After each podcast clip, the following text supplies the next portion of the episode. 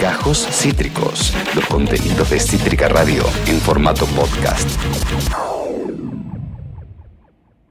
Ay, qué cosita, Me arrepiento qué de cosita. todo lo que hice en los últimos 15 años de mi vida. Como se arrepentirá y se arrepiente eh, el, el Banco Central de haber informado las cosas de determinadas maneras, o primero unas y después otras. eh. Eh, recién hablamos con nuestra columnista de finanzas personales, la periodista de ámbito financiero Sol Real, que nos contaba estos problemas, ¿no? Todo lo que se anunció desde el Banco Central para desincentivar la inversión en dólares, pasarla a pesos, que luego finalmente no, no se sucedieron. Hay un tema, hay una crisis, hay un quilombo este, con la falta de dólares, ¿no? Es más, hasta incluso hemos visto eh, eh, cadenitas de WhatsApp que llegaban diciendo saca todo del banco, la, la típica metida de ficha eh, para la, la amenaza del corralito y la metida de ficha eh, de, de la oposición y de la derecha argentina que tan desestabilizar. clásica. Desestabilizar como siempre. Y este tipo de cuestiones económicas que están en el centro de la escena están nos llevan a hablar con una persona este muy importante para nosotros, más allá de porque lo queremos mucho, porque es, eh, eh, es, un, es un gran economista y es un, un gran periodista. Si, si querés que conteste el de página 12. Y que conteste entonces el de página 12, lo vamos a saludar a él, al señor, a Rulo de la Torre. Hola, Rulito querido, ¿cómo estás? ¿Cómo están, chicos? ¿Cómo andan? Todo bien. todo Hola, bien. Rulo. Ahora que te vemos mejor, Rulito. Sí, claro, seguro.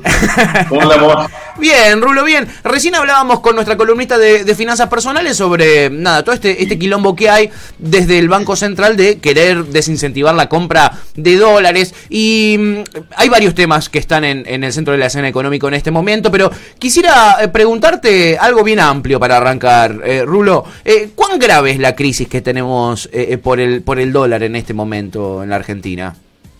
Y yo, yo diría que es muy grave por las consecuencias políticas que tiene esto y la, y, la, la capacidad de fuego que tienen estos sectores que vos recién también mencionabas, el tema de la posibilidad de, de especular, de generar un clima de, de- de que se va todo, todo al diablo, entonces saquemos lo- los dólares, retiremos los depósitos, cosa que por, para el grado de debilidad que tiene Argentina podría ser este, realmente una, una situación muy caótica, digamos, muy, muy al filo eh, del abismo, El, el- del tema de la gravedad que tiene eh, la, la- la situación la está dando más la, la- la cuestión política que la, que económica. Claro. Fíjate vos que salimos de resolver el tema de, de la deuda, patear para adelante todo el tema del endeudamiento, digamos, no, no es que lo resolvimos, pero sí por lo menos resolvimos la, la emergencia, Sí. este, y seguimos con problemas de dólar. Entonces pareciera ser que la deuda no, no- no pesaba tanto. Si sacamos, nos sacamos la deuda encima y seguimos con problemas, algo raro está pasando en todo esto. Algún- alguna situación de diagnóstico equivocado tenemos. Y me parece que el, problema es este, que le estás dejando todavía un poder,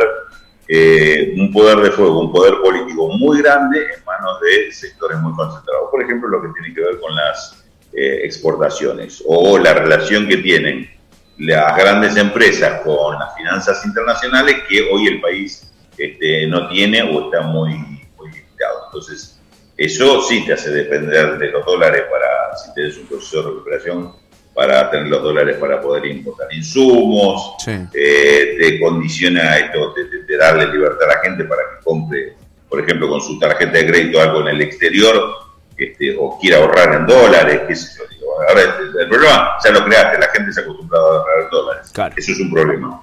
Ahora, eso no lo resuelve de un día para el otro. Entonces, eh, poder responder ante eso, bueno, la respuesta es que hoy no, no puede responder dando los, los dólares. Y encima tenés ese problema, que también es político, que cuando sube el dólar te suben todos los precios internos. Claro. Este, tengan o no tengan que ver con este, insumos importados, costos dolarizados, lo que fuera. Aunque no tengan que ver, te lo suben por las dudas. Entonces ahí también tenés, este, tenés un impacto, vas a tener un impacto social por la reducción del salario real muy grave. Entonces eh, eh, hay, que, hay, que- hay que mirarlo así. ¿Cuál es el problema del, del dólar? Bueno, ¿qué puede producir un recorte de los salarios? Nada menos que eso. Claro, nada menos que eso, que no es poco. Hay una, hay una presión devaluatoria clara, ¿no, Rulo? Hay una presión devaluatoria sobre, sobre el gobierno muy importante. ¿Cuáles son los sectores que se beneficiarían con una supuesta devaluación en la Argentina? Sí, es- es- esa es la pelea básica, digamos. Mm. Lo básico ahí es que hay un sector que eh, le interesa la devaluación porque es un, es un gran negocio para ellos. Claramente son todos los sectores que viven de la, exportación, ya sean empresas cerealeras o, grandes productores que, que le venden lo- los cereales a, a estas empresas. este, que ya saben que esa compra la tienen asegurada, no es que tienen que salir a buscar mercado para venderla o buscar a un cliente que te la, que te la compre. Están esperando que se la ofrezca para, para vendérsela, entonces es, es un negocio eh, que cierra y lo que vos recibas transformados a pesos depende del, del, valor del dólar en ese momento. Obviamente, eh, una devaluación es una ganancia directa para todos estos sectores. Y después hay sectores financieros que hacen muchos negocios en dólares, mucha especulación en dólares, que está muy ligado al tema bancos, al tema también de, de, fondos de inversión que también especulan con eso. Y en la medida que especulan, ¿qué quiere decir que especulan? Que pasan sus activos que tienen pesos a dólares y se quedan ahí esperando la devaluación. Cuando devalúan, vuelvan a pesos y se hicieron una diferencia en porcentajes astronómicas. Claro. se ganaron los intereses que pueden haber ganado con la inversión, más la diferencia de cambio que tenías al precio que compraste el dólar y el precio que lo vas a vender ahora. Claro. Entonces esos sectores también van a hacer todo lo posible este, para que para que el gobierno se vea eh, acorralado a, tener que darle la, devolución. Cuando digo todo lo posible, es todo lo posible. Te pueden generar un clima así de hostigamiento absoluto, este, qué sé yo, son capaces de, quemarte los campos, cualquier cosa que, que pueda generar un clima que obliga al gobierno a tomar medidas extremas en favor de los, de los sectores más poderosos de la economía para que les perdonen la vida y, y lo dejen, lo dejen seguir. ¿Qué es lo que nos pasa con los agroexportadores, no, Rulo? Que, que, tienen, ya, ya, le compraron a los productores, porque recordemos esto, Cargill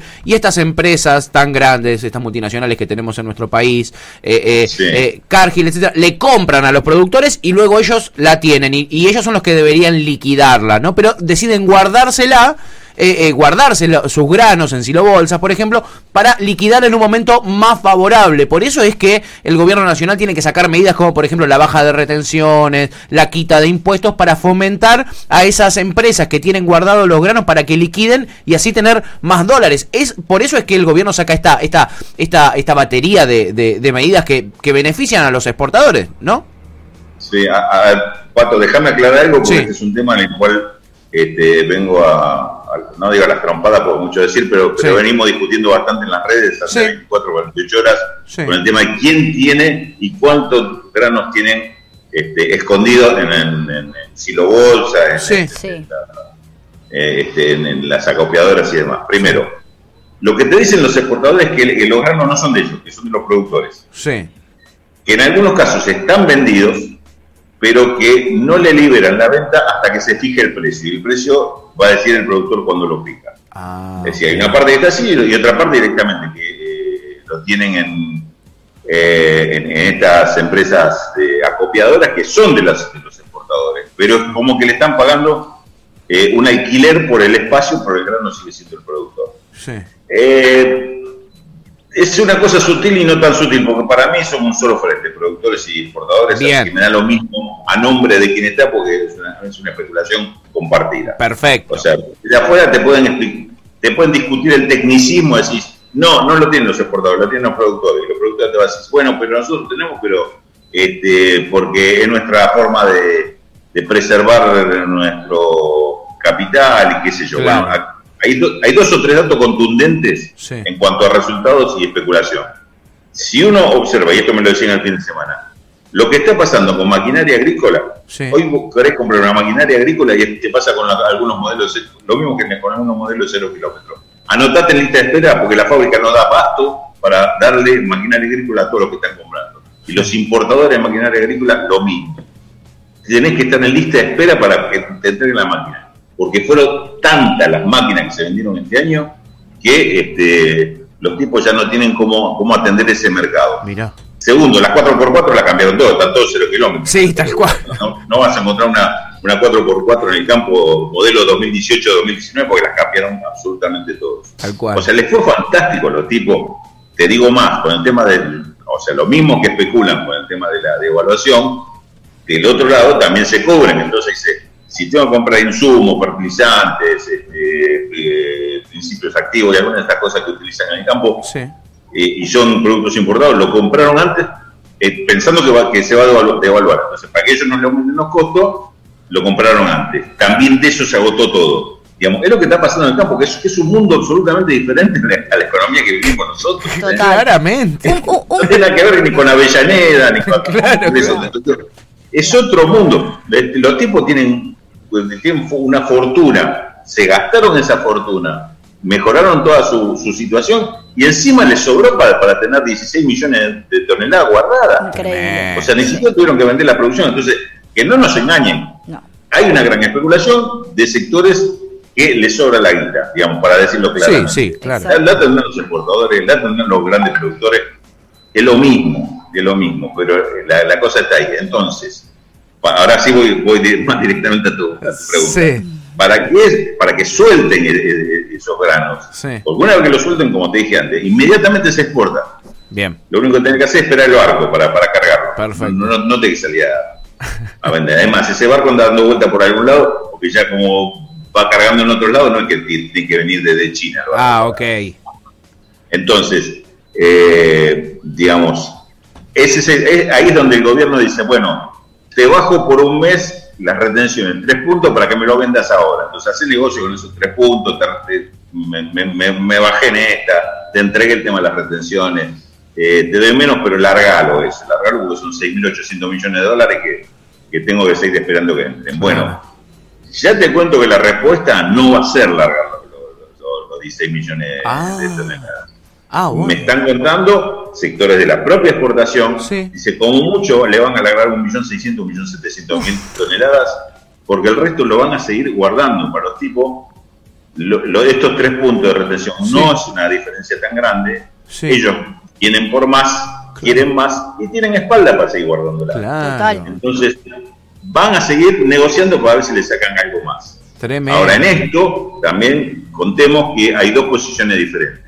Sí. Están los exportadores que se quieren sentar, los Cargill, eh, aceiteras grandezas, Sí. eh, todos estos, Sí. se quieren sentar con el gobierno a negociar y está la mesa enlace que está en la posición dura. Dice, con este gobierno no negocio nada, le sigo tirando piedra porque con esto lo voy a desgastar y, y voy a cambiar todo el panorama a favor mío. Esto, esto te diría que es inédito. Hacía muchísimos años yo no recuerdo una situación igual en donde eh, exportadores de Sí. cereales y, y productores concentrados, estos, esta- estos sectores eh, representantes de, de- de los sectores más, eh, digamos, inclusive los más retrógrados Sí, políticamente, sí. estén tan divididos como están en este momento. Son Mirá. dos políticas absolutamente diferentes y este es un lindo escenario para analizarlo también, qué es lo que va a pasar con, con este tema.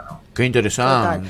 Rulo, te traslado un poco a los sectores que se vieron más perjudicados por esta situación eh, actual de pandemia y crisis económica, que justamente tampoco tienen la capacidad de especular como tienen eh, estos otros sectores.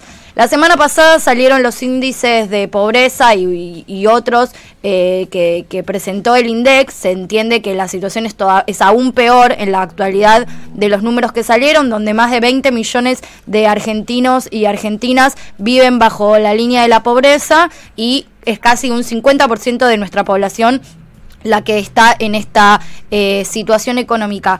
¿Crees que una vez que se pueda, o sea, que, te- que salgamos de esta situación eh, de pandemia y de cuarentena, donde por supuesto no se pueden aplicar eh, las medidas económicas que uno quisiera para el desarrollo del país, ¿crees que una vez que, el- gobierno efectivamente pueda eh, generar estas medidas económicas que esperaba desde un principio y el plan económico que esperaba cuando asumió el gobierno, ¿tenemos forma de repuntar? ¿Esta situación puede mejorar o, o cómo, cómo la ves? En un relativo corto plazo, ¿no?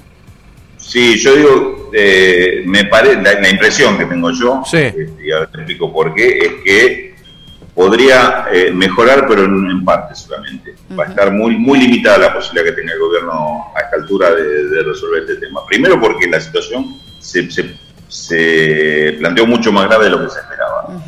Eh, vos fíjate que, eh, en principio, eh, lo que tenemos, la- las cifras que se dieron a conocer son las del primer semestre Sí. Que habla de un 40,1% de, de pobreza, 41%. Las cifras que tomó el INDEC, que no publica, pero que las conocemos, Sí. son que ellos, ellos hacen la emisión para el primer trimestre y para el segundo trimestre. Sí. Entonces ellos lo publican el promedio, pero el primer trimestre dio 35 y el segundo trimestre dio 48. Sí. Claro. O sea, el promedio dio 41, es cierto, no están mintiendo con los datos. Ahora, la realidad dinámica que nosotros tenemos que ver es que el primer trimestre inclusive había bajado un poquito la pobreza con respecto al año pasado y después se disparó. Pasó Ah. el 35 a 48, que Tremendo. es una barbaridad. Es una barbaridad. aumentó Una, una tercera parte más. Sí. Es una la, locura. la pobreza. Sí, Había tres pobres y pasaron a ser cuatro. Sí. Entonces, este tema, que es gravísimo, ya está con las estadísticas oficiales, aunque no, no haya sido publicado. Estamos un 48% de pobreza al eh, periodo abril-junio. Probablemente esto se haya repetido durante el- este último trimestre. ¿Por qué te digo? Porque lo que pasó también en ese primer periodo fue que con la pandemia, cuando se pone en funcionamiento el IFE, el ingreso familiar extraordinario, eh, o de emergencia de, de 10 mil pesos, y si bien no te resuelve el tema de la pobreza, ayuda un poquito, pero ustedes recuerden que demoró muchísimo en entrar.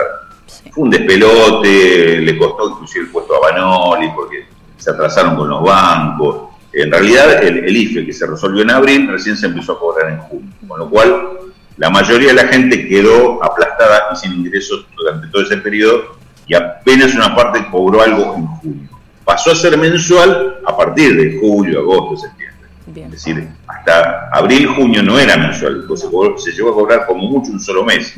Entonces, eh, probablemente es, ese IFE haya ayudado un poquitito a sacar gente de la pobreza, pero un poquitito, ¿no? porque son 10 mil pesos. Claro. La gente de indigencia está por arriba de eso. Y ni Exacto. siquiera son mensuales, Rulo, ni siquiera son mensuales. Exacto. Y, y claro, y de encima viene medio, este, medio len- lentito ese Sí. tema. Con lo cual, sin pandemia, eh, con, con la, con la política de reactivación económica que se, que se den, todavía va a hacer falta tener alguna política social de este tipo para, para acercarle ingresos a aquel que no tiene laburo.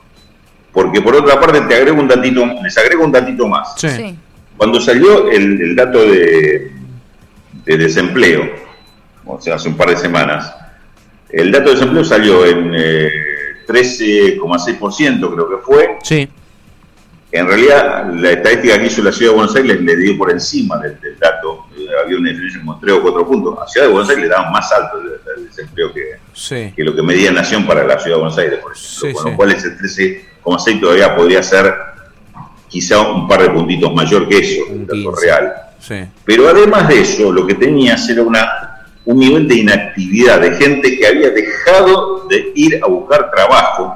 Sí. Es la gente que se quedó en su casa porque sabía que se salía a buscar, no lo encontraba el trabajo. Sí. Que aumentó casi en 20 puntos. Es decir, que vos tenés 15% de desocupación, número redondo, 15% de desocupación, 20% parados y solamente el resto está trabajando.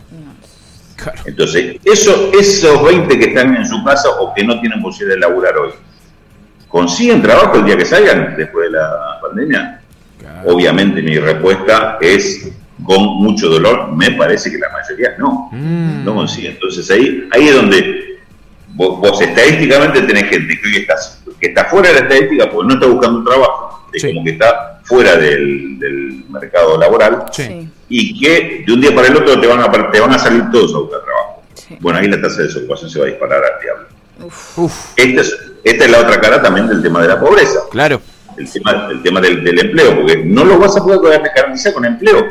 Entonces, ¿lo vas a poder garantizar con, con política social directamente repartiendo plata? No sé, pero que va a ser necesario hacer todo a la vez este, y en forma muy urgente y así todo, creo que con, con todo lo que puedas hacer no alcanza. Bueno, este va a ser el cuadro eh, posterior. Más allá de que, bueno, se podemos seguir discutiendo las políticas que se están tomando ahora, que eh, realmente no generan mucha expectativa Sí, de que no. se vaya a resolver o que se esté resolviendo en perspectiva de, de la salida de la pandemia, ¿no? No, la verdad que no. Rulo, vos además de economista también sos periodista justamente y venimos A veces. ve- venimos viendo mucho eh, un montón de gente que también se queja de los modos de comunicar que está teniendo el gobierno, Sí. eh, incluso en las en medidas que aparentan estar buenas, que no están teniendo un, un modo virtuoso de comunicarlo y que eso también genera un montón de, de- de ignorancia, si se quiere, entonces que no se puede eh, acceder a justamente estas políticas. ¿Cómo ves vos la comunicación del gobierno respecto a estas cosas? O, por ejemplo, las- el- al Banco Central con estas últimas medidas que, que se generaron eh, la semana pasada. El Banco Central pipifió, Rulito, ¿eh? Viene feo, ¿eh? ¿Eh? Viene, jo- viene jodido el Banco Central con la comunicación, ¿eh? No, terrible. No solo con la comunicación, en ese caso es más que la comunicación. Claro, tal cual, es, mucho más. Y sí, las contramarchas en las medidas son que juegan en contra, te, arruina cualquier... Si, no son buenas las medidas que toman, pero si hubieran sido buenas, de la forma que la, fue implementando, la, la hubiera arruinado igual.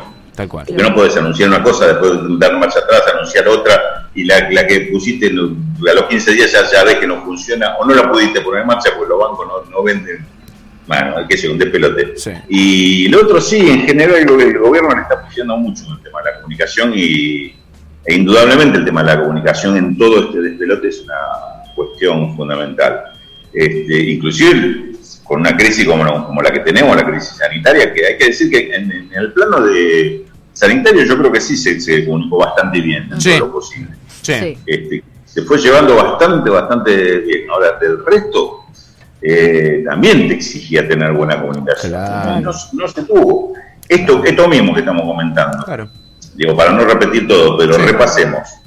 IFE, se calcularon, se dijeron que iban a ser 3 millones de personas, se le anotaron 11 millones. Eh, después aprobaron 9 millones, pero de los 9 millones resulta que no pudieron poner la plata inmediatamente a disposición, empezaron las vueltas y, la, gente que tenía que ir a hacer la cola a los bancos, qué sé yo o gente que iba a hacer la cola que no tenía por qué hacer la cola porque tampoco estaba informado. Este, ahí tuviste una serie de problemas muy graves. ATP, cuando hacen el tema de pago de salario con, a través del, de, la FIP, digamos, que habilita que, el Estado pague una parte del salario, medida fantástica en cuanto a, como política. Ahora, la implementación también, después aparecen, bueno, ¿y por qué le dieron a esta empresa? ¿Y, por qué aquella? resulta que hasta Techimpi de, de el ATP y lo puede pedir y mientras tanto está rajando gente que, está prohibido rajar. Bueno, una serie de implementaciones que también ahí es donde se dan unos juegos de poder entre yo gobierno que tomo las decisiones y yo gran empresa que me cago en las decisiones porque lo que quiero y a mí me, va a tocar y me va a obligar a hacer nada. Exacto. Eh, bueno, si hablamos de gran empresa, hablamos también de impuesto a la riqueza. Fíjate lo, la decida y venía que hubo en ese impuesto. Tremendo. Tremendo. Y tienen una tortuga. Eh, digamos, son, cuestiones que eh, vas pagando costos muy grandes, no solo en cuanto a imagen, sino también en las propias políticas. Las propias políticas no, no rinden así. Y son, y estamos hablando, fíjate vos, repasar todo lo que dijimos, son todas medidas de emergencia, ¿no? Todas de emergencia, todas de emergencia. Y, resulta que las medidas de emergencia se te demoran. Entonces, ¿a qué emergencia vas a decir? mandar los bomberos a, a un incendio y, llegan dos meses después, algún problema vas a tener, digamos. Claro, claro.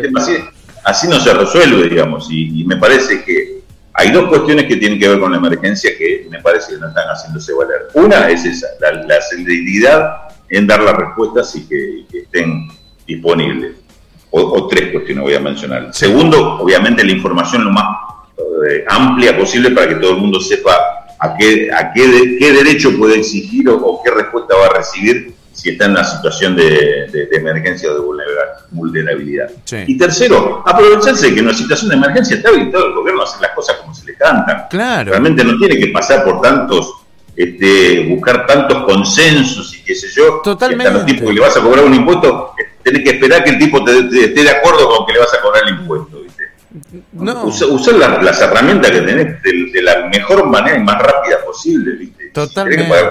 seguramente los costos que vas a pagar van, a ser menores del costo de no resolver el problema cuando el problema apareció o está, o está este, ya. Eh, exactamente, exactamente. Y después, bueno, por, último, para, para, para sumarle a esto es la falta de coordinación entre sectores clave que están interrelacionados. A mí me, a mí lo que a mí me preocupa mucho el tema entre Miguel Pelle, eh, eh, presidente del Banco Central, y el Ministerio de Hacienda con Martín Guzmán cuando se toman medidas que van en contra del plan del otro. ¿Viste? Martín Guzmán tenía un desarrollo, venía mostrando credenciales, cerró con los, pudo patear la deuda para el 2024 con los privados, con los nacionales, con los de afuera. Eh, eh, él tenía una especie de plan y luego eh, Miguel Pelle, que es un grupo de estos tan cercanos al gobierno nacional, a Alberto Fernández, a Julio Vitovelo, terminan consiguiendo tomar medidas desde el Banco Central que no son las que tenía Martín Guzmán o, lo que hubiera preferido Martín Guzmán. Ese tipo de cosas también salen y se ven y quedan expuestas también. Y lo mandan a Martín Guzmán a dar esa comunicación. Y después Martín Guzmán tiene que dar la caripela por medidas que él no hubiera tomado. No, vos lo, lo ves esto también, Rulo. No, no, no, totalmente. Aparte vos, vos sabés, ustedes saben que eh, mi, mi, mis simpatías y, y, y, en esto la, la, la, la, las cuestiones que con, con Martín Guzmán yo comparto. Sí, ¿no? Me parece que totalmente. Esto, este, en, en, esto yo, yo no, no, no, oculto cuáles son las medidas que me parecen más correctas o, la mirada que me parece más correcta. Lo que igualmente me parece mal. Sí. Suponete que esto no lo compartirá el gobierno. Sí. Eh, lo que plantea Martín Guzmán no lo, no lo convence o, o, no creen que sea lo más conveniente. Y puede suceder, como sucede con Miguel Pese, que tiene una mirada bastante diferente en cuanto al, al manejo de la política monetaria y, e inconsistente con algunas de las propuestas de, de Martín Guzmán. Sí, sí. Bueno, hay una instancia superior donde se tiene que tomar la decisión. Claro. Vamos por este camino o vamos por el otro, o resolvemos que esto se haga así. No que se hagan las cosas medias que lo que se están haciendo. Tal cual. Se están haciendo las cosas con una combinación, a ver, cuando tomamos un poquitito de este y un poquitito de aquello, así los conformamos a todos. Y salen mal. Salen mal. Salen mal esas cosas. Sí. ¿sí? Sobre todo en una, una, una, instancia como esta, donde tenés que tener la audacia de hacer lo que tenga que hacer para pasarle por arriba al otro, o la audacia de decir, no hago nada y esto dejo que se caiga porque yo voy a atender otra cuestión. Tal cual. Digamos, cualquier solución tiene que ser audaz no puede ser esas situaciones de, de, de, consensuada y consensuada media, ¿viste? Porque no hay que consensuar, bueno, vamos todos para el mismo lado. Consensúan y dicen, bueno, me banco lo que hizo el otro, y, pero ya vas a ver que le vas a animar. Este. Más o menos está funcionando así, me parece un gran error, sí. un gravísimo error, este, y, y al gobierno le, le, está, le está faltando ejercicio para resolver sí. Me parece que sí. ahí también no, no, es solo, por eso decíamos antes, no es solo una cuestión de comunicación. Claro. Es una, una cuestión de, de mala praxis también en, en, algunas cuestiones económicas y sobre todo financieras. Financiera y cambiaria, sí. Este, la verdad es que se están manejando con muchos baches. Es verdad, ojalá fuera solo una, una cuestión de, de comunicación.